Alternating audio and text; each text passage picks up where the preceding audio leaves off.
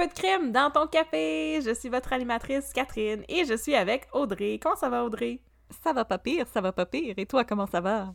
Ça va bien. Je fais des grimaces dans ma webcam, mais personne me voit parce que c'est un média audio. Alors aujourd'hui, nous sommes de retour avec un petit crime puff et on a décidé, écoutez là, on a, on a pensé à ça là, ok?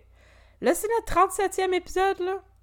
Ça veut dire que ça fait comme 37 cafés qu'on vous recommande, là. Ça commence à faire bien du café, puis là, c'est pas qu'on t'aurait de manquer de café, mais on s'est dit qu'on allait varier la donne un peu. Et à la place, vous conseillez un endroit où aller boire du café.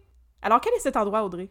Alors, le café dont j'aimerais parler aujourd'hui, c'est le café Sherpa, qui se situe à Notre-Dame-du-Mont-Carmel. C'est pas la porte à côté, mais on est l'été et on s'est dit que probablement beaucoup de nos auditeurs et auditrices allaient voyager, bientôt partir en vacances et euh, faire des petits arrêts sur le bord de la route. Alors, pourquoi pas aller dans un petit café local au lieu Ouais. de lancer votre argent à euh, au Tim qui font même pas du bon café anyway. Non, c'est pas... c'est pas optimal. On va dire ça de même. on va pas s'aliéner de Tim Hortons, mais c'est ça. Alors, pour ceux et celles qui ne savent pas c'est où Notre-Dame-du-Mont-Carmel, Comme moi, par exemple. c'est en Mauricie, près de Trois-Rivières et de Shawinigan. Bon, ma follow-up question était c'est où la Mauricie? Merci beaucoup. De rien, je suis là pour toi, mon chum. Je voyage pas beaucoup. Je reste dans mon sous-sol. Oui! Je me matérialise pour raconter des histoires de crimes. Yay! Je connais le sud-ouest de Montréal. Le sud-ouest? Le sud-ouest. Oh, avec des cowboys. Comme la sauce. Exactement. C'est d'ici qu'elle vient la sauce du Subway. Little known fact. Le monde De- ne pas ça de. Catherine. Oui. Exactement. Elle la brasse elle-même. Je veux pas dire je suis où, mais je sais pas pourquoi j'ai peur. Sans doute à cause de mon affaire de ce cher Gérald que je ne voulais pas. je veux pas le nommer. Gérald je veux pas me le nom. Non, c'est ça. OK. Alors, Notre-Dame du Mont-Carmel. Oui, ma recommandation de cette semaine, c'est le Café Sherpa situé à Notre-Dame-du-Mont-Carmel. Euh, c'est vraiment un endroit très, très, très carrément mignon. C'est tout petit, mais c'est super bien décoré. Le café était délicieux, les employés super sympathiques. Et en plus, euh, dans le fond, le café est très petit, mais ils sont situés près d'un grand champ. Alors, il y a plein de tables dehors avec des guirlandes de lumière. Oh. C'est super joli. Et ils ont aussi juste à côté une, un food truck à tacos Ah! Que je n'ai malheureusement pas pu essayer parce que moi c'était fermé quand j'y étais. Mais Ah. mes euh, amis qui habitent à Notre-Dame-du-Mont-Carmel, bonjour Nicolas et Elisabeth si vous nous écoutez, m'ont confirmé que c'était des excellents tacos. Alors pour vos envies de café et de nourriture mexicaine, si vous êtes à Notre-Dame-du-Mont-Carmel, je vous recommande le café Sherpa. C'était vraiment un très bel endroit où s'arrêter en route vers chez mes amis. Oh, c'est vraiment cute. J'aurais aimé pouvoir être là, mais malheureusement, j'étais pas là, j'étais dans mon sous-sol. Non, t'étais à Quaticook, Une autre fois. C'est vrai! J'étais à Quaticook à ce moment-là, en train de manger de la crème en glace. euh, en train de manger de la crème à glace. Oui, parce que je l'ai déjà, je l'ai déjà révélé à des gens qui nous ont écrit des courriels, fait que je peux le révéler en ondes. Mes parents ont une résidence secondaire, a.k.a. un chalet dans lequel ils vivent tout le temps, euh, à Quaticook. Alors moi, j'étais à Quaticook pendant ce temps-là à manger de la crème à glace. La petite molle du jour. Miaou! Alors aujourd'hui, on a un crime puff qui, qui adonne bien avec l'actualité, n'est-ce pas? Exactement. Alors de quoi on va parler aujourd'hui, Audrey? Alors euh, aujourd'hui, parce que toi et moi, on aime avoir un éventail assez large de, de crimes, Ben oui. ça va être un crime qui s'est passé dans le domaine sportif. Alors, c'est un joueur de hockey qui a commis ce crime et j'avais déjà écrit cette histoire-là avant que soit euh, révélée l'affaire de Logan Mayou, qui avait été euh, qui a été repêché par le Canadien de Montréal et qui a des accusations pour inconduite sexuelle contre lui. Alors, mon, mon cas a un excellent timing par rapport à ce qui s'est passé dans les dans l'actualité. Avoue qu'on dirait un nom de personnage dans District 31. Ben, c'est comme si, dans ma tête, c'est comme si Logan Paul avait un enfant avec le Doc Mayou. Ce serait un petit peu terrible. Ça serait excessivement terrible. C'est les deux pires personnes auxquelles je peux pas penser. Fait que le- l'en- l'enfant de Logan Paul et de Doc Mayou. Ouais. Va jouer euh, avec le Canadien dans la LNH. Mhm. Alors aujourd'hui, mon cas va être une sorte de confirmation que la LNH n'a jamais été particulièrement cool euh, avec le traitement des femmes. Tu m'étonnes! Toi puis moi, on se fait des thumbs up. Yeah. Y a-t-il déjà une organisation sportive d'hommes qui a été cool envers les femmes? On se le demande. Écrivez-nous un peu de. On lance ça dans l'univers. On lance ça dans les airs. Alors, aujourd'hui, je vais vous parler du joueur de hockey Tony Demers et du meurtre de Anita Robert. Juste avant de commencer mon cas, j'aimerais avertir nos auditeurs et nos auditrices qu'aujourd'hui, il va y avoir des mentions de violences faites aux femmes, Oui. de violences conjugales et de féminicide. Alors, si ce sont malheureusement des sujets qui, qui sont sensibles pour vous, c'est correct, on comprend ça. Euh, vous pouvez passer au prochain épisode ou carrément avancer aller écouter les deux minutes de babine à la fin où on vous promet de ne pas parler de violences conjugales. Non, on va parler d'autres choses On va conjugales. parler des belles oreilles décollées à poupou. Ah, entre autres. Euh, c'est correct. Prenez soin de vous. Pour nous, c'est ça le plus important dans la communauté d'un peu de crime dans ton café, de Absolument. savoir que nos auditeurs et nos auditrices sont toujours à l'aise avec les cas dont on parle. Mhm. Alors, mes sources pour aujourd'hui, c'est un article du blog Who Killed Theresa, Oh! un article du blog Coolopolis et des articles d'époque dans les journaux euh, le Sherbrooke Daily Record et le journal La Patrie. Oh, la patrie. Oui. La Patrie! C'est ici, on est dans une patrie. Alors, Catherine, je vais mettre un peu de crime dans ton café. Vas-y fort. Tony Demers, il est né à Chambly le 22 juillet 1917. Il va commencer sa carrière chez les Canadiens de Montréal en 1937, mais il va seulement jouer sa, saison, euh, sa première saison complète en 1940. Pendant sa dernière saison avec les Canadiens, il a assisté Maurice Richard à marquer son premier but en carrière. Oh là là, le rocket. Le Rocket lui-même. Ah. Euh, Tony Demers, il faisait partie de ce qu'on appelait le Broken Line, qui était un sobriquet qu'on avait attribué au trio formé par Tony Demers, Elmer Lack Oui, je connais Elmer Lack. Oui. oh! et Maurice Richard, Ah ouais. joué par Roy Dupuis. Oui, oui. Mais je, je connais. euh, je connais Maurice Richard pour euh, des raisons qui ne sont pas importantes, mais aussi parce que il était un, un, un très très distant relative de moi. Oh my god! Grosse révélation. Grosse révélation, un peu de crime! C'est de très très loin là. C'est comme euh, il- aurait été le deuxième cousin de ma grand-mère. C'est c'est très loin. En tout cas. Oh. Mais euh, c'est ça. Mais je pensais pas que c'était Tony Demers, le troisième gars dans le dans le Broken Line. Tu me surprends. Ok. Hey, je t'en apprends des choses. Moi, je suis euh, distantly related avec euh, Michel Louvain. Ben c'est bien plus cool. Ben c'est différent. Very distantly related, j'en- j'entrerai même pas là-dedans. C'est donc bien drôle. Si vous êtes euh, des distant relatives de quelqu'un de connu, écrivez-nous un peu de crime à gmail.com, on veut le savoir. Surtout si c'est quelqu'un connu, c'est euh, Éric Bruno. Oh, mon doux! mon doux. Ma soeur a dit à tout le monde qu'on est des distant relatives de Marc-André Grondin, mais c'est pas vrai pantoute. Parce que, justement, mon arrière-grand-mère s'appelait Grondin, mais c'est pas pantoute, ça n'a pas rapport. Je suis pas, je suis pas relative avec Michel Côté non plus, même si je m'appelle Côté, c'est pas... euh, c'est ça. De retour sur la glace, Pardon? eh, eh, Eh. euh, le Broken Line avait été surnommé comme ça euh, à cause des euh, d'incidents qui s'étaient produits sur la glace où Maurice Richard et Elmer Lack s'étaient cassés des membres. Et Tony Demers, lui, s'était cassé la jambe dans un accident de voiture. Aïe!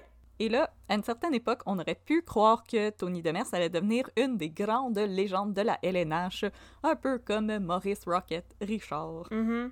Il avait un des tirs les plus puissants de la ligue. Mm. D'ailleurs, dans un journal de l'époque, j'avais trouvé une petite caricature où on disait que c'est lui qu'on devrait envoyer à la guerre, parce qu'oubliez pas, c'était pendant la Deuxième Guerre mondiale, C'est vrai. que c'est lui qu'on devrait envoyer à la guerre contre les, les, les méchants Allemands, Ni méchant kraut. armé de son, de son bâton de hockey et d'une belle grosse il y a Chuck. Ben, ça ferait des dommages. Il pourrait slapshot des grenades. Non, ce serait plus efficace que. En tout cas, il me semble qu'ils ont manqué leur punch, là, le journal. Il me semble que ça ferait un bon, euh, un bon film de série B. là. Oh oui, comme Jean-Claude Van Damme. Yes! Genre de hockey versus zombie. Hmm. Alors, Demers, comme je vous ai dit, il a joint les Canadiens de Montréal en 1939, mais il va jouer moins de 100 parties en 4 saisons et va marquer seulement 20 buts. Pourri, ça? Maudit push! Maudit push! Pas des bons stats. dis-je assise dans mon divan et n'ayant jamais joué une partie de hockey de ma vie. J'ai essayé une fois de frapper une roquette. Euh, Une roquette? J'ai essayé une roquette. Hey. J'ai essayé une fois de frapper une puck avec un bâton, puis c'est moi qui est parti par l'envers.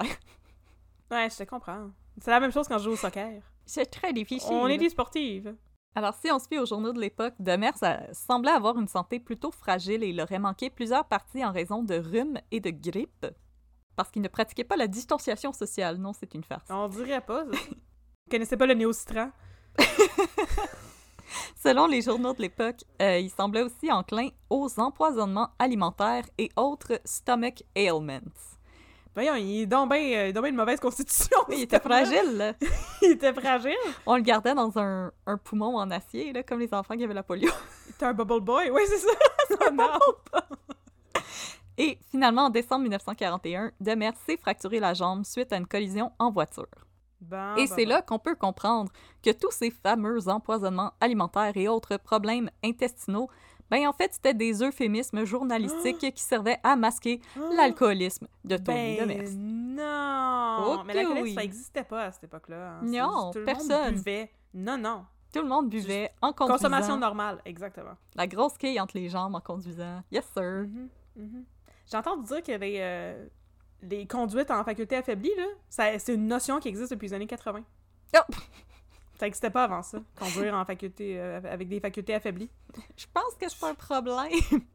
Juste conduire! Juste, juste conduire, juste de même, avec ma quille de, de la batte.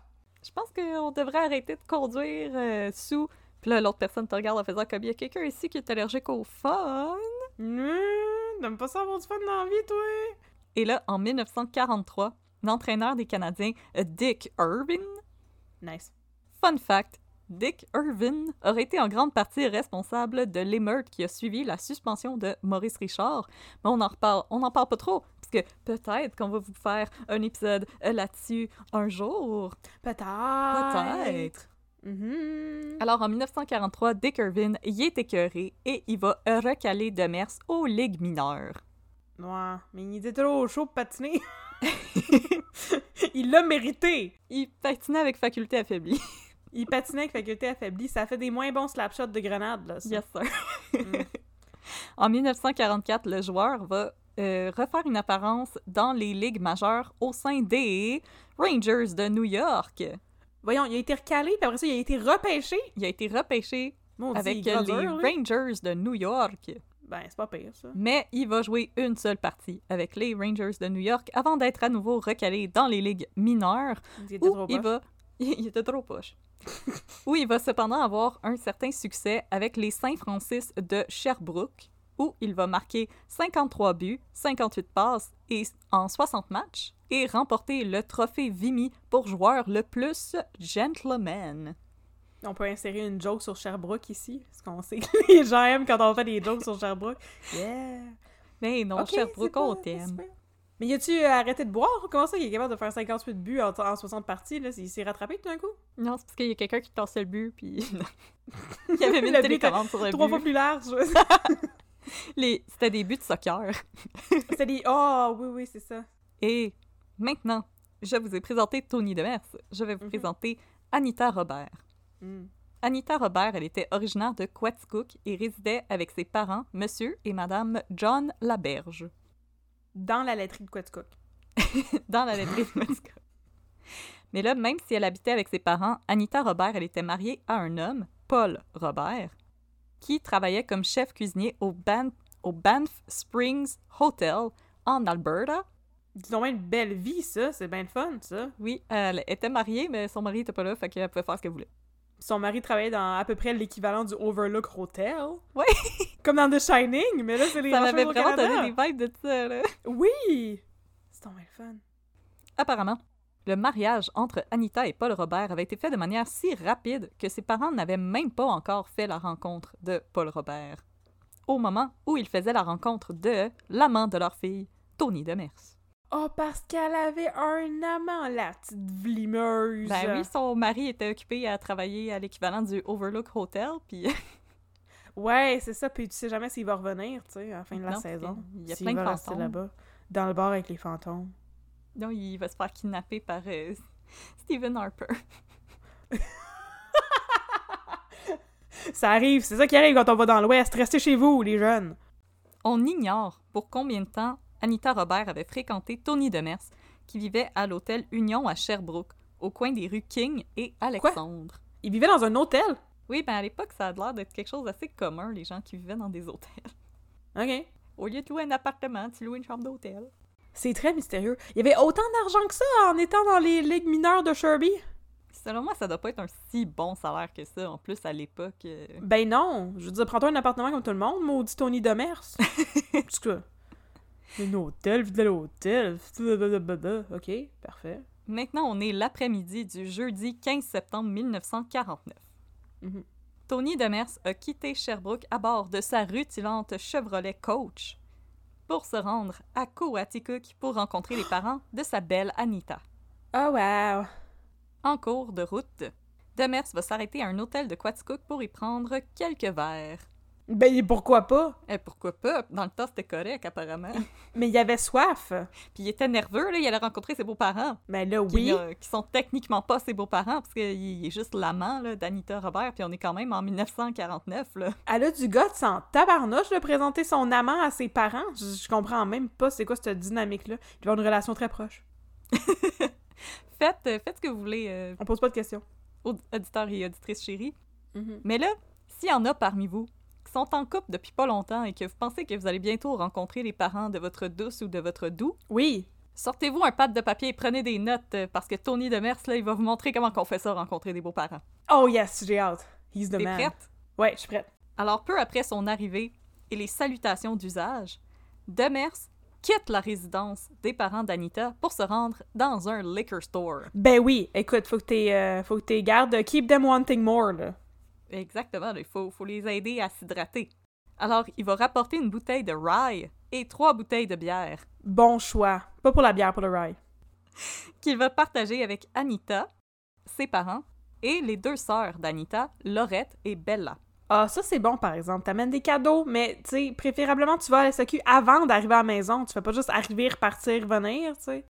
Exactement. Essayez de faire, essayez de faire juste une commission. Comme Ouais. ça, vous avez l'air d'une personne qui est bien organisée dans la vie. Oui, oui, exactement. Pas d'un alcoolique qui comprend pas ce qu'il fait. Puis dépensez pas trop de gaz, hein, c'est pas bon pour l'environnement. Non, c'est vrai. Fait que, comme on peut voir, Tony Demers, il était, il était pas mal généreux. Mais là, malgré sa généreuse offrande, Mhm.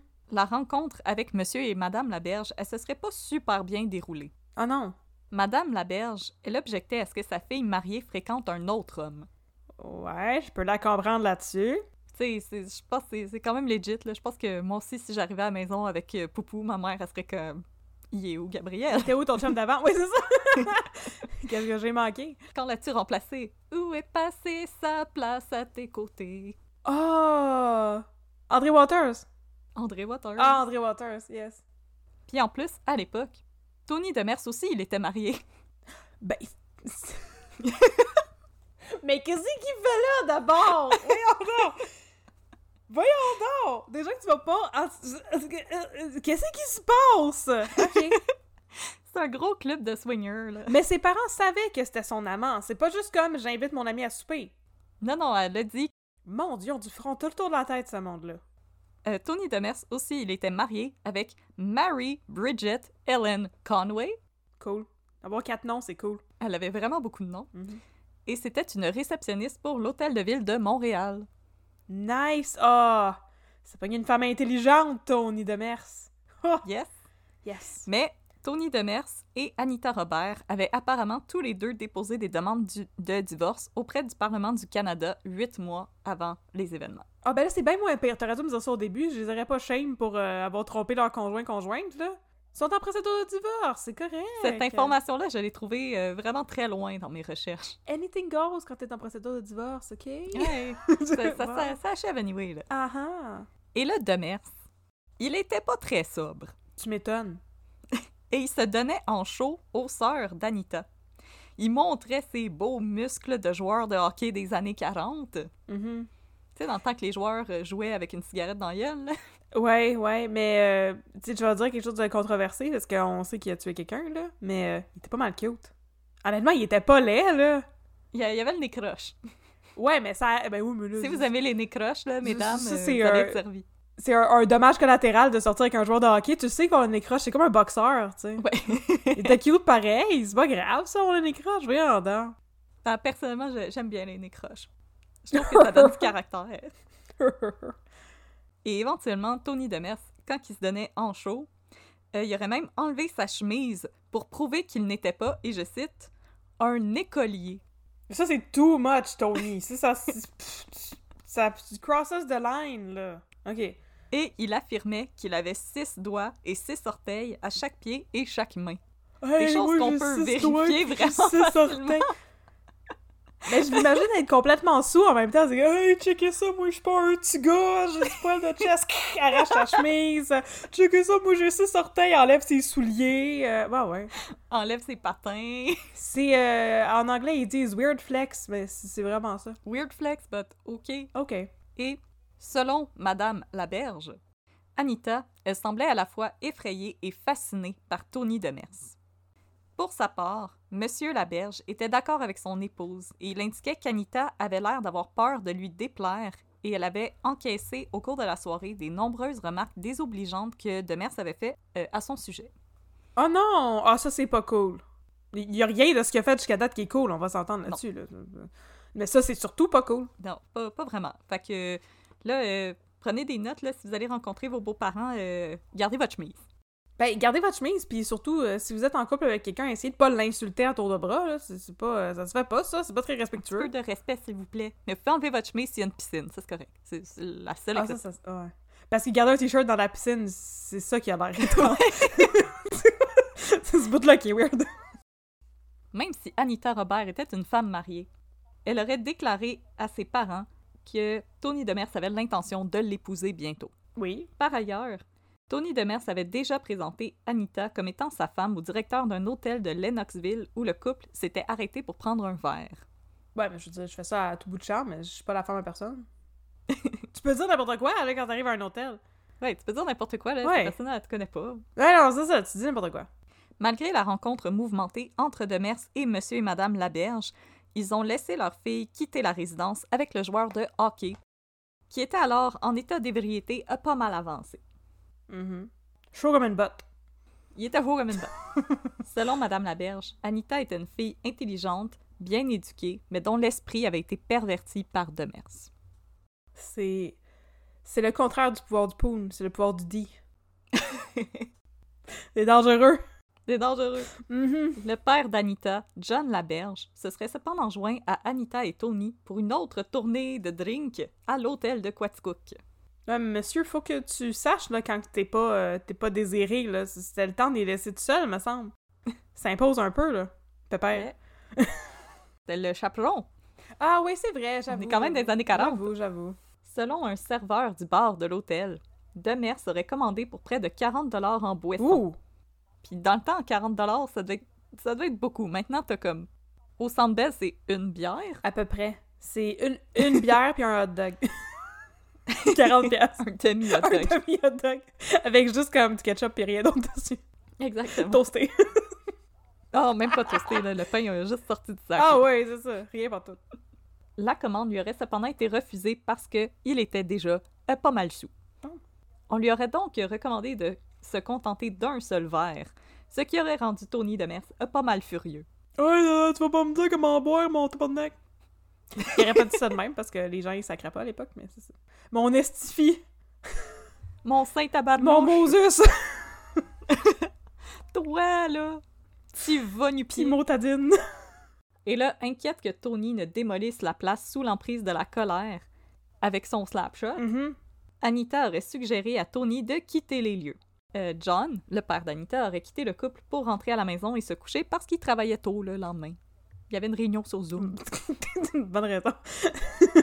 Hmm. Et là, c'est le moment de l'histoire où est-ce que les choses vont devenir un peu floues et où il va y avoir des mentions de violence conjugale vous êtes avertis, c'est ici que ça commence. C'est correct, c'est flou, on, justement, les détails, ça fait peur un peu, fait que c'est Oui. mieux de...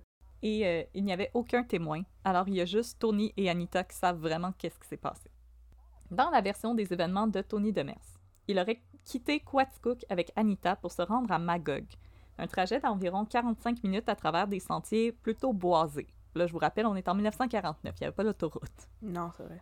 Pendant le trajet, Anita se serait mise à faire une crise, convaincue que suite à la rencontre désastreuse avec sa famille, Tony ne l'aimerait plus et refuserait de l'épouser comme il le lui avait promis.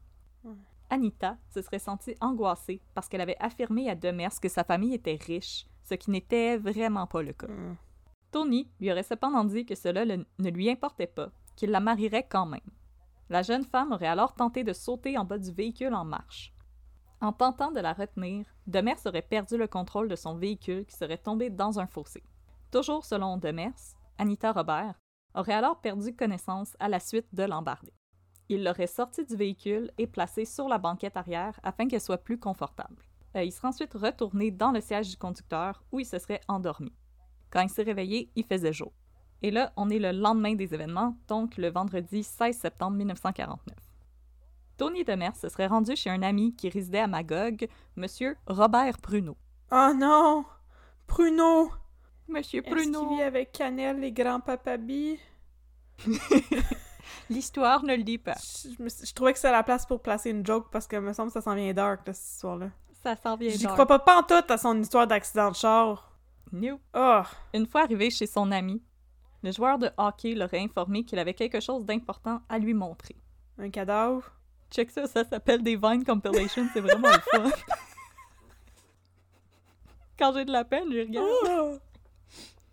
Demers aurait alors mené Pruneau au chalet de ce dernier, dans lequel Demers était entré par infraction.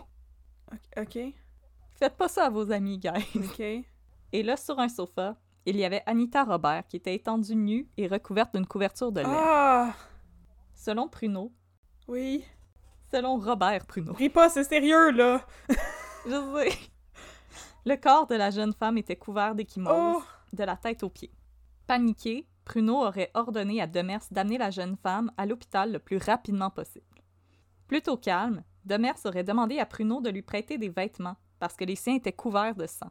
Après que Pruneau lui eut remis des, habits propres, Demers lui aurait demandé d'amener les siens chez un nettoyeur de Sherbrooke. Une fois changé, Demers a amené Anita Robert à l'hôpital de la Providence à Magog. Quand on lui a demandé ce qui s'était passé, Demers a simplement répondu une bagarre, j'imagine.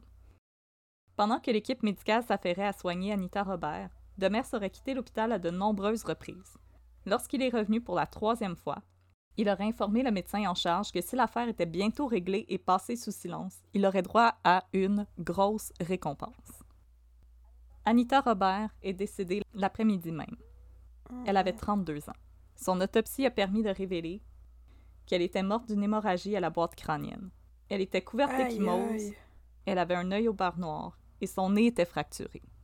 Toujours selon le rapport du coroner, les coups fatals auraient été portés par un objet contondant, par exemple un coup de poing. Un coup de poing, c'est un objet contondant? Oui. Ben oui, on a. Surtout quand c'est un joueur de hockey qui est réputé pour avoir un méchant slap shot. Oui. Fait que c'est maintenant que j'arrête de dire qu'il était cute puis que je dis qu'on devrait le pendre par ses couilles ou son nez croche de Tony Thomas. De, de bonnes options selon moi. Des bonnes options. Un petit, euh, tu sais, un hameçon dans le nez, là. C'est ça. Je peux imaginer des belles, des belles façons de torturer cet homme-là, là. Oh, mon Dieu, c'est dégueulasse. Et là, dans son rapport, le coroner a précisé que selon lui, il était très peu probable qu'Anita Robert soit décédée des suites d'un accident de voiture. On est toujours le 16 septembre et à 17h, Tony Demers est arrêté pour le meurtre d'Anita Robert. Yes! Ils ont pas bretté. Mais là, entre-temps, les parents d'Anita Robert, ils sont sans nouvelles de leur fille depuis que. John avait quitté Tony et Anita à l'hôtel de Quaticook. Puis y a personne qui les a contactés? Comment de la police de Magog? C'est un journaliste qui se rend chez Monsieur et Madame Laberge Oh! qui leur apprend que leur fille était décédée à la suite d'un accident de voiture au volant de laquelle se trouvait Tony Demers, pour leur demander leurs impressions. Mon Dieu, mais c'est épouvantable. Ben là, pas, pas bravo, là, euh, maudite police de Magog d'incompétente tweet Puis de maudit schnock. Jean Brière, Bon. Maudit Jean Brière! C'est toujours la faute des journalistes, comme dans le District 31. aussitôt, La mère d'Anita aurait déclaré aux journalistes qu'elle avait supplié sa fille de ne pas partir avec Tony Demers. Elle aurait aussi Oh. affirmé aux journalistes qu'elle se doutait qu'une chose terrible s'était produite quand elle n'avait pas eu de nouvelles de sa fille pendant une journée entière. Elle se serait ensuite tournée vers son mari et lui aurait hurlé qu'il aurait dû tout faire en son possible pour empêcher Anita de quitter avec le joueur de hockey. Mais là, c'est parce qu'il peut pas savoir que ça allait arriver, voyons donc. Non. On peut... Ben non, pas du tout. Faut... Blâmez-vous pas, parents d'Anita Robert qui sont sans doute morts depuis très longtemps. Blâmez-vous pas. C'est pas votre faute. is always a 2020, comme qu'on dit. C'est vrai. Dans la presse de l'époque, des témoignages de sympathie envers Tony Demers abondent. Oh my god, manger de la chenaille. On parle d'un homme déchu qui aurait pu devenir un grand joueur de hockey si ça avait pas été d'un léger écart de conduite. Mais voyons Un autre journaliste déclarait qu'il s'agissait d'une des plus tristes histoires dans la saga centenaire des Canadiens de Je Montréal. suis d'accord avec ce bout-là. Oui, mais c'est triste pour qui, monsieur le journaliste? Pas l'autre bout d'avant. Oh oui, c'est ça. D'autres journalistes refusaient de condamner Tony Demers, déclarant que les détails de l'affaire étaient peu clairs, tandis que ceux-ci avaient abondamment été discutés en cours et transcrits dans le Sherbrooke Daily Record. Hey, Ticoun, c'est-tu commun un œil au beurre noir quand tu fais un accident de voiture? Maudit tweet. Je pense que je peux faire une parenthèse et dire euh, pensez aux commentaires que vous voyez présentement circuler sur les réseaux sociaux au sujet de Ouais. Logan Mayou. Ouais. On n'a pas beaucoup évolué. Non, c'est ça. Je, je pense que j'ai rarement été aussi fâchée pendant un crime. Je. Ok. Maintenant, pendant le procès, qui a été présidé par l'honorable juge Césaire Gervais, on fait le portrait d'un homme violent, aux tendances autodestructrices et tourmenté par l'alcool. Ok. J'ai pas un bon feeling, là. Appelé à titre de témoin, Ouais. la sœur d'Anita, Bella, affirme que l'année précédente, elle avait visité sa sœur chez Tony Demers, tandis que celui-ci résidait à Montréal. Ouais. Une dispute aurait éclaté entre eux, qui se serait conclue lorsque Demers aurait frappé Anita au visage, brisant ses lunettes et lui donnant un œil au beurre noir. Quand Bella aurait tenté de les séparer, Demers l'aurait menacé qu'il allait la tuer, elle et Anita. Les photos post-mortem montrées au jury du corps d'Anita Robert révèlent un œil au beurre noir, un nez cassé et une tête lourdement marquée par de nombreux coups. La défense tenté d'empêcher la prosécution de montrer les photos au jury, argumentant qu'elles étaient immorales et obscènes. Ben, c'est ce qui a fait Tony Demers qui est immoral et obscène, quant à moi. Exactement. Ah, ah, ah. Tony Demers a également témoigné pendant près de deux heures. Selon les journalistes de l'époque, il était calme, suave et faisait même parfois preuve d'humour. Selon l'avocat de la couronne, Henri Monti, Demers était un excellent acteur. Il avait une très bonne mémoire des événements précédant la mort d'Anita Robert, mais étrangement, il semblait ne plus se rappeler de rien quand on lui posait des questions sur des détails incriminants. Malgré l'aisance de Demers, les avocats de la couronne bénéficiaient d'une preuve béton contre l'ancien joueur de hockey, Tant mieux pour ça. une confession signée par Tony Demers. Dans sa confession, il réitère qu'Anita elle aurait tenté de sauter en bas de la voiture en marche, inquiète que Demers l'abandonnerait car sa famille n'était pas aussi aisée qu'elle l'avait laissé paraître. La voiture aurait dérapé et se serait retrouvée dans un fossé. Demers serait alors sorti pour tenter de pousser la voiture pour la remettre sur la route. Anita aurait alors insulté Demers, ce qui l'aurait mis hors de lui. Il l'aurait giflé et frappé au visage. C'est à ce moment qu'elle aurait perdu connaissance et que Demers serait étendu sur le siège arrière.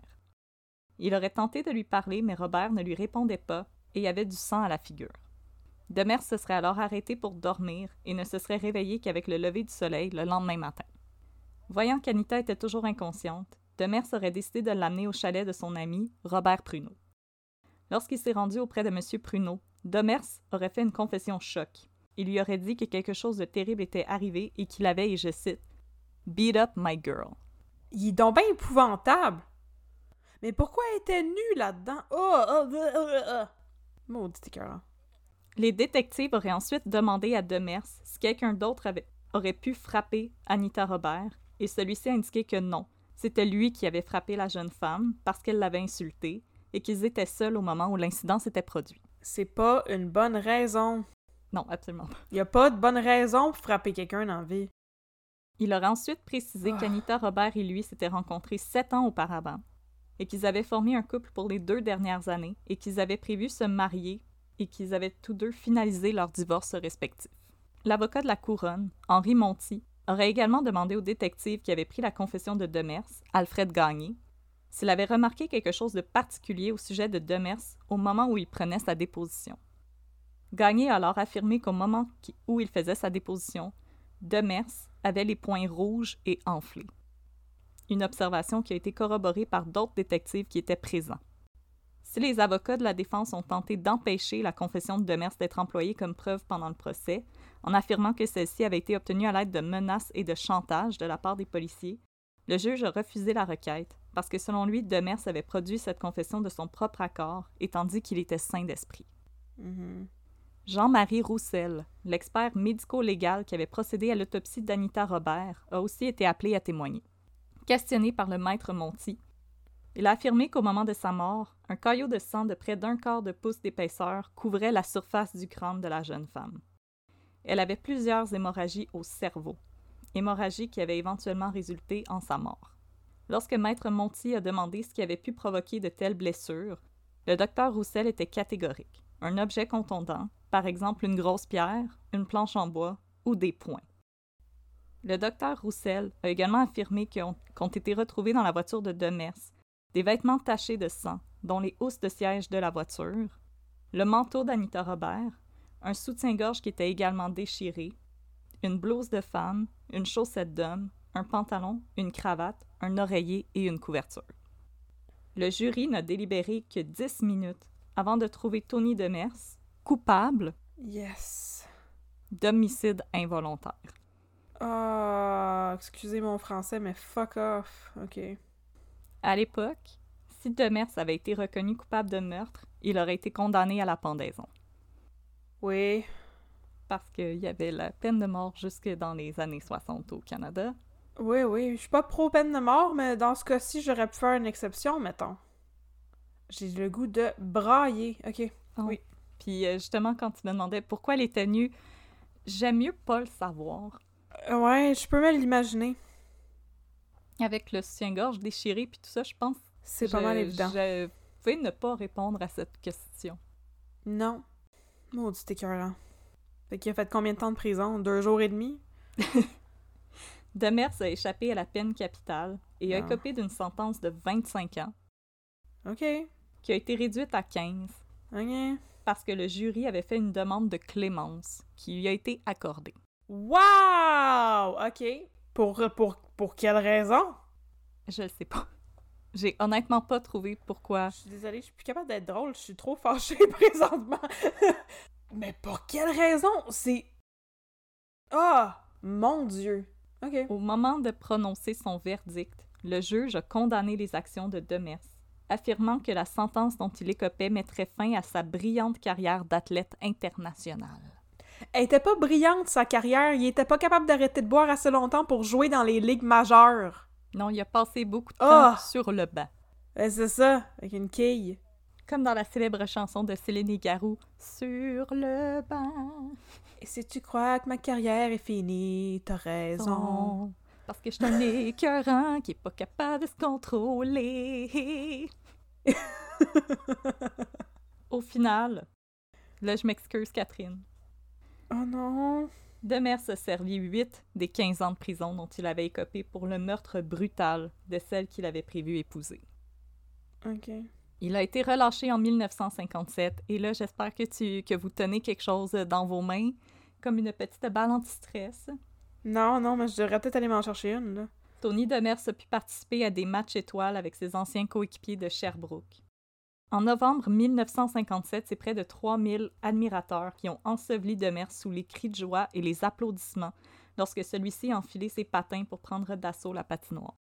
Mon Dieu que le monde a la mémoire courte pareil, là. En s'il vous plaît. Il a même Oh. eu le privilège de jouer à nouveau avec son vieux chum Maurice Richard à l'occasion d'un match de réunion des Canadiens et pouvait toujours se trouver du travail comme entraîneur dans les ligues de hockey junior majeur du Québec avant de décéder le 3 septembre 1997. Arc! Ok. Pourtant, Le juge Césaire avait affirmé que l'emprisonnement de Demers mettrait un fin à sa carrière, mais non. Tout le monde avait l'air d'avoir oublié le meurtre brutal d'Anita. Ce n'était pas la première fois que Tony Demers se faisait arrêter. Pour vrai? Tony Demers, son fameux accident de voiture où il s'était cassé la jambe, Ouais. il était avec son ex-femme, son frère et sa belle-sœur. OK. Il s'était aussi fait arrêter pour cambriolage dans un hôtel de Chambly en mars 1945. Mais voyons donc. Et Tony Demers s'était aussi fait prendre à jouer dans une autre équipe des ligues mineures sous un faux nom. Ben voyons donc. Des matchs sur lesquels il y avait eu énormément de paris selon les bookies de l'époque. Toujours, Demers s'en est sorti avec une petite tape sur le poignet. C'est dégueulasse. Oh oui. Au moment de sa mort, la Société historique de Quaticook avait ceci à dire au sujet de Demers. Ouais, j'ai hâte d'entendre ça. Non seulement il avait payé sa dette à la société, Non. il était devenu un homme exemplaire et un détenu modèle. Oh, j'en doute. Tous ceux qui le connaissaient reconnaissaient qu'il avait fait un réel effort pour se racheter depuis ces années terribles. Il aurait pu faire une grande carrière avec les Canadiens de Montréal s'il avait été plus sérieux. Et si, par-dessus tout, et là j'espère que tout le monde est prêt, il avait mieux connu sa force. Et c'est ainsi que se termine mon histoire de Tony Demers et du meurtre d'Anita Robert. C'est pas Lenny dans Des souris et des hommes, là. C'est un batteur de femmes. C'était un homme violent qui s'était déjà fait arrêter et qui avait une réputation d'alcoolique dangereux. Il a pu revenir sur la glace Ouais, ouais. après avoir été reconnu coupable. Ouais, Les gens l'ont applaudi. c'est ça. Tout ça ne fait que démontrer le culte complètement aveugle qu'on a pour les athlètes.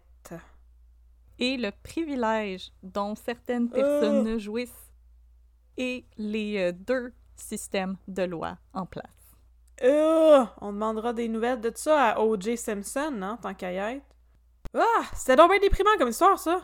Désolée. T'es mieux de t'excuser, ma motadine. Mon Moses! Excuse Catherine. Oh! Oh! Alors oui, il n'a eu que très peu de conséquences. Alors euh, les hommes qui bénéficient de privilèges devant la loi, quand ils sont des euh, acteurs, des chanteurs, des athlètes, ben ça date pas de 2020. Non, c'est ça. parce que mon histoire s'est passée dans les années 50. Et maintenant, qu'est-ce qu'on voit? Exactement la même chose, avec des choses extrêmement similaires dans la presse aussi. Des commentaires de sympathie, de c'est juste une erreur, c'est juste un accident, on peut pas y enlever toutes les, toute sa vie, euh, il faut qu'on lui donne une deuxième chance, pauvre petit gars, il a fait une erreur. Puis en plus, Tony Demers avait 33 ans C'était pas un petit gars. au moment de la mort d'Anita Robert. C'était- plus un petit gars, là. Il savait ce qu'il faisait, c'était un homme. Là, on va faire un petit éditorial, là. Le cancel culture, ça va trop loin des fois. Mais sérieusement, il y a des gros trous dans le système de justice. Puis il y a des gens qui passent entre les mailles du filet et qui devraient euh, avoir reçu des peines exemplaires, justement pour montrer qu'il y a des actions qui sont répréhensibles puis qui ne doivent jamais être acceptées ou tolérées. Puis il me semble que lui serait été un bon cas, là, pour faire un exemple. Justement, ces personnes-là qui sont plus en vue, leur donner des sentences exemplaires, ça envoie le message de ces actes ne sont jamais tolérés. Point final à la ligne. Peu importe si tu as du talent au hockey, en poterie, en Au acting, football. ce ne sera pas toléré. Comme O.J. Simpson. Comme Logan Mayou. Comme Logan Mayou. Comme Brock Turner. La liste est longue de gens qui s'en tirent avec très peu de conséquences après avoir agressé les gens. Avec un doigt qu'on agite en leur direction avec des gros yeux fâchés. Ouais. À ce propos, si vous aviez envie d'être déprimé, vous pouvez aller regarder le documentaire qu'Audrey et moi ne voulons pas regarder parce qu'on a trop peur que notre cœur brise. La parfaite victime? Oui, qui est présentement, ben là, on, on enregistre un petit peu à l'avance, mais qui devrait être diffusé au euh, qui devrait être diffusé au cinéma du parc, cinéma du musée, cinéma Beaubien, dans ce, ce groupe de cinéma-là. Ça a l'air Le cinéma du quartier latin aussi. parfait. Un petit peu, parti, un petit peu partout. Honnêtement, moi, j'ai juste vu l'annonce quand j'ai été euh, au cinéma l'autre jour, et juste l'annonce m'a donné envie de pleurer. Oui, oui, oui, je, je te comprends. Donc c'est ça, c'est un documentaire sur euh, justement le système de justice et la manière dont le système de justice ne rend pas du tout service aux femmes et aux personnes en général qui veulent... euh, Qui veulent avoir justice pour euh, ce qui leur est Ouais. arrivé. ouais, qui veulent déclarer, c'est ça, qui ont été victimes d'agression ou d'harcèlement ou de, de violence sexuelle en général. Wow! C'était déprimant cette histoire. Puis là, là, je veux juste, euh, je vais spoiler quelque chose dont je vais parler dans un autre épisode, là, mais 8 ans, là, C'est rien. 8 ans, c'est moins que la plupart des membres du FLQ qui ont été envoyés en prison. C'est pas mal épouvantable. Puis on va s'entendre que la plupart des membres du FLQ avaient juste fait exploser des boîtes à mal. Et personne n'était mort de ces explosions-là. là. C'était juste un... Non, non, c'est ça. Il y en a qui ont... Il y a des gens qui sont morts, bien sûr. on- Je, vais, je vais en reparler bientôt, je vais faire des épisodes sur le FLQ, mais il y a des gens qui sont morts, euh, puis ceux qui étaient responsables de ces attaques-là ont servi des, des peines de prison plus considérables, mais il y a des gens qui étaient juste accusés de complot, qui ont fait 15, 17 ans de prison, là, avec le FLQ, c'est... Voir qu'il a fait 8 ans, c'est donc bien terrible. On aimerait juste euh, rappeler, euh, si jamais vous avez des gens que vous connaissez qui sont dans des situations de violence conjugale, si vous êtes dans une situation similaire, il y a de l'aide. Par exemple, sosviolenceconjugale.ca, où vous pouvez avoir du support pour aider quelqu'un. Vous pouvez être en contact avec quelqu'un qui va pouvoir vous aider. Donc, si vous avez des gens dans votre entourage qui ont besoin d'aide, sachez qu'il y a des ressources qui sont faciles à trouver sur Internet et on vous encourage à aller chercher ces ressources. Oui. Oui. On vous encourage à aller chercher parce que la, confrontation directe, c'est pas toujours la bonne solution. En fait, c'est rarement la bonne solution quand on a l'impression que quelqu'un qu'on connaît est en danger. C'est souvent mieux de ne pas confronter son agresseur directement, mettons. Il y a des manières de s'y prendre, il y a des professionnels qui sont là pour vous aider. Si vous euh, êtes dans une situation comme ça, vous avez besoin d'aide ou de ressources, on vous invite à aller euh, vérifier ces ressources-là ou si vous connaissez quelqu'un que vous voulez lui venir en aide, il y a des gens qui peuvent vous encadrer et vous aider à accompagner ces gens-là dans des démarches pour se détacher de leur milieu de violence. Ok, on va clore ça là-dessus parce que je suis trop déprimée. Fait que maintenant, c'est euh, la fin de notre épisode déprimant. Yay! Alors, vous pouvez nous écrire un peu de crime à gmail.com pour nous donner des commentaires ou des recommandations de cas. Sauf que là, faut qu'on vous avoue qu'on commence à en avoir euh, énormément des, des recommandations de cas et on vous remercie pour ça, chers auditeurs qui se sont manifestés par courriel, sur Facebook, sur Messenger, sur Instagram. Facebook et Messenger, c'est la même chose. Je suis vieille. Donc, je, on vous remercie d'avoir pris le temps de nous contacter. Ça nous fait vraiment chaud au cœur. Merci beaucoup pour toutes les recommandations. Donc, écrivez-nous si vous voulez entrer en contact avec nous, jaser avec nous, nous inviter à faire un, un, un live show dans votre librairie, par exemple. Oh, Dans votre café. Oh. dans votre poste de police. Oh, on, sait, on sait pas qui nous écoute. Alors, un peu de crime at gmail.com. Sinon, on vous invite à nous suivre sur Facebook at un peu de crime et sur Instagram at un peu de crime dans ton café. Euh, c'est là qu'on publie des images, des, les belles illustrations de nos cas, mais aussi des photos des vraies personnes et aussi plein euh, d'artefacts criminels divers, comme euh, éventuellement des photos de mon livre de la police que je viens de retrouver sur mon téléphone. Et aussi euh, des vidéos, comme là, notre beau vidéo d'unboxing qui était pas du tout hanté par le fantôme de Blanche Garneau. Ça s'est bien passé. Et sinon, comme d'habitude, on vous invite à nous coter, à nous donner une note sur Facebook, sur Apple Podcast. Et sinon, on vous invite à vous abonner à notre channel Spotify et aussi à nous évaluer sur les différentes plateformes de streaming qui permettent les évaluations de podcasts parce que ça nous permet de déjouer les gros méchants algorithmes et de monter dans les charts, les charts de podcasts. Donc, plus vous nous évaluez, plus notre podcast est visible. Vous n'avez pas besoin de nous évaluer à 5 étoiles. Si vous trouvez qu'on mérite juste 2 étoiles, dites-les. Laissez-nous des commentaires. On veut s'améliorer. Euh, donc, on vous invite à nous évaluer pour nous donner plus de visibilité, surtout sur Facebook aussi, parce que là, on n'a pas assez d'évaluation encore pour avoir une cote sur Facebook. Donnez-nous une cote! On aimerait ça atteindre ça un jour. Donnez-nous une cote! Et donc, merci d'avoir été là. Nous allons désormais passer à les deux, minutes de.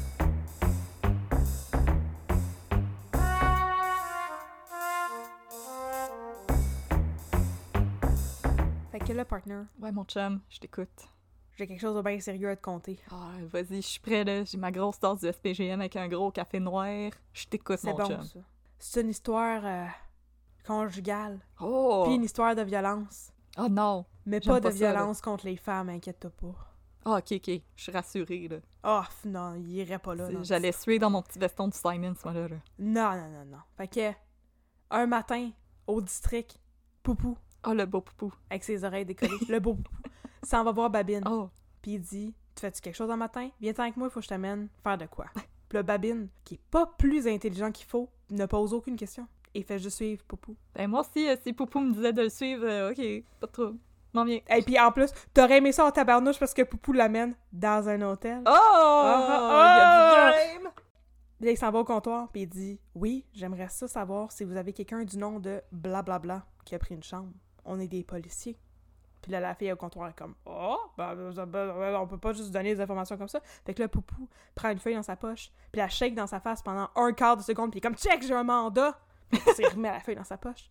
Non, c'est une facture du Tim Hortons. Puis là, la fille est comme Ah, ok, ben oui, tu sais, c'est telle, telle porte, tu sais, telle chambre d'hôtel. Et lui donne une carte pour ouvrir la porte. Oh, Oh my god. puis il monte en haut. Puis là, Babine est comme Qu'est-ce qu'on fait là? Qu'est-ce qui se passe? Puis là, Poupou est comme Ta gueule Puis là, ils s'en vont dans une chambre d'hôtel. Puis là, ils rentrent. Mais ce n'est pas une descente de police, c'est parce qu'il s'en allait coincer sa femme qui était en train de le tromper.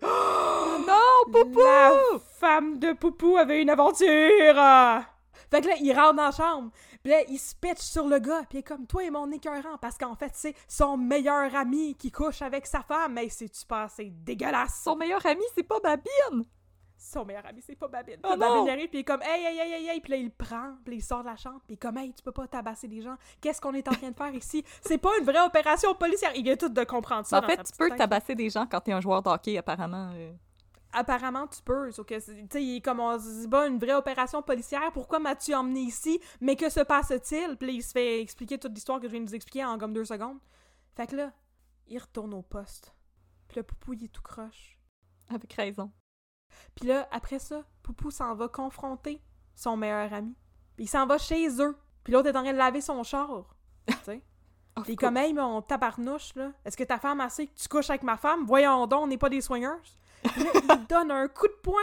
Puis là, la femme à son meilleur ami, elle sort sur son porche. Puis elle est comme, hey, qu'est-ce qui se passe, Poupou? Que fais-tu? Puis là, Poupou, il est comme, ton mari couche avec ma femme, c'est des écœurants. Puis après, il repart. Puis là, son meilleur ami, il fait ce que n'importe qui ferait dans une situation comme ça. Il va porter plainte. Fait qu'il va à la police dire que un policier est allé chez eux, puis il a donné un coup de poing.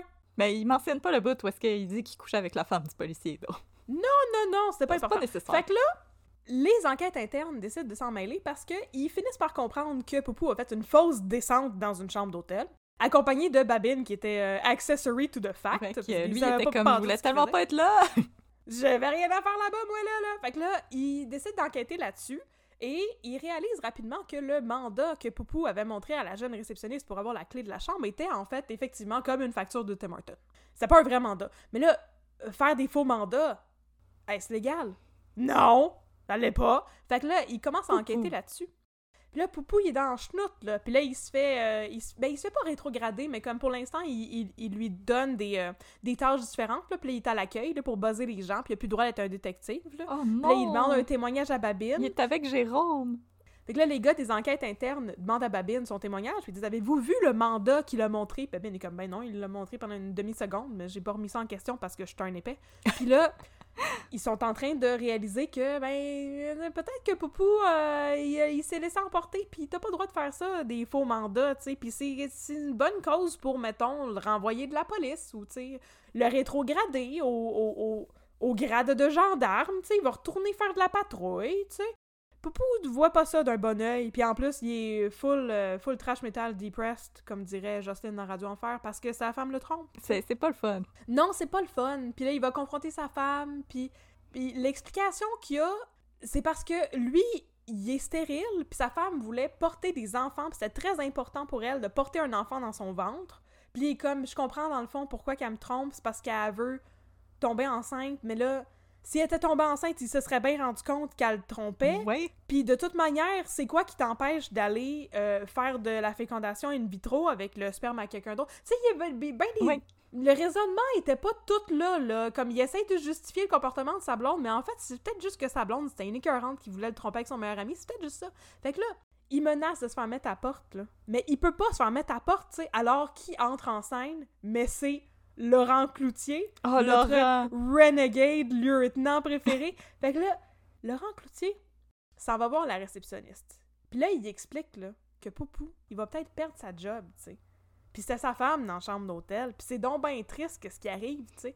Fait que ce serait bien que la réceptionniste change son témoignage auprès des enquêtes internes pour dire qu'elle a pas vraiment vu de mandat, dans le fond. Puis là, la réceptionniste était comme « Ouais, ça me va. Pas besoin de me tordre le bras, tu sais, pas besoin de donner de pot de vin. Oui, mais ça me semble être la bonne chose à faire. Je veux empêcher Poupou de perdre sa job. » Fait que là, elle rappelle les enquêtes internes, puis elle leur dit « Non, finalement, j'avais pas vu de mandat. » Puis les gars, les enquêtes internes sont comme « Aïe, aïe, aïe, aïe, madame, tu nous as dit que t'avais vu un mandat. » Puis elle est comme « Ouais, mais peut-être que je suis une épaisse.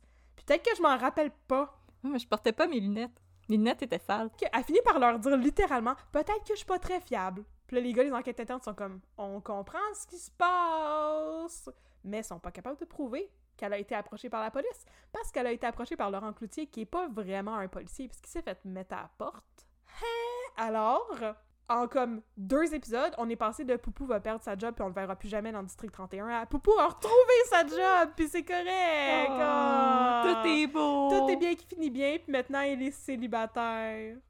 Oh! Single and ready to mingle. Ben oui, parce qu'il s'est pas remis avec sa femme après ça, là. C'est vrai. Écoute, euh, je m'en vais, euh, je m'en vais à la salle de bain avec ma petite trousse de maquillage, pose-moi pas de questions. Vas-y fort. Il est, il est disponible maintenant, mesdemoiselles. Alors, c'est la fin de l'histoire dramatique de comment Poupou a trouvé sa femme dans une chambre d'hôtel avec son meilleur ami. Ah là là. Une autre chambre d'hôtel, une autre peine d'amour. C'est quoi ça? C'est une chanson de Gildor Roy qui joue le commandant Chiasson. Mais ça tombe donc bien bien. Je connaissais pas ça. Yeah, tout, Tout est dans tout. est dans tout. Fait que c'est la fin de mon cas, partner. Tout est bien qui finit bien. Poupou va pouvoir rester au crime organisé, même s'il s'occupe jamais du crime organisé. Pas vraiment, non. Il va pouvoir Non. continuer d'avoir de la tension sexuelle avec François Labelle. Il va pouvoir. François Lebel est même pas encore dans le portrait, puis j'ai hâte que tu me comptes euh, quand est-ce qu'il arrive, François Lebel. Ben, je sais pas quand est-ce qu'il arrive, parce que moi, je veux pas payer pour regarder une stream Il y a juste moi qui fais ça. Ce que je vous ai raconté, c'est dans la première saison, c'est ça. Il y a juste moi qui les écoute en ordre. Parce que moi, je suis dans la cinquième saison, fait que je me doutais que Poupou perdrait pas sa job, parce que Poupou, il est encore là avec ses belles oreilles décollées. Ouais, c'est ça. Il y avait moins de stress. hein. J'étais moyen stressée, puis aussi comme, euh, désolé mesdames, il n'est plus célibataire. Ah, on va y arriver un autre jour. Il va peut-être leur devenir un jour, on sait pas, parce que... Ah, le monde, il change de partner pas mal vite. euh, regardez Babine. Ouais, ça swing, là. ça swing dans ça, le district 31. ça swing dans le district. Fait que. Swing le district dans le fond de la boîte à bois. Fait que Yes! merci mon chum, c'était Ah vraiment oui, un ah. excellent, euh, c'était une excellente histoire. Merci. C'était bien excitant. Ça paraît que t'es distraite pis t'es en train de te préparer ton maquillage pour aller creuser Poupou, là. Yes sir. Que on se retrouve euh, la semaine prochaine avec plus de crimes Dans nos cafés. et de district 31. Plus de crimes, plus de café et plus de district 31. Mhm, mhm. Yes sir. Yes, sir. 14, mon chum. 14 partner.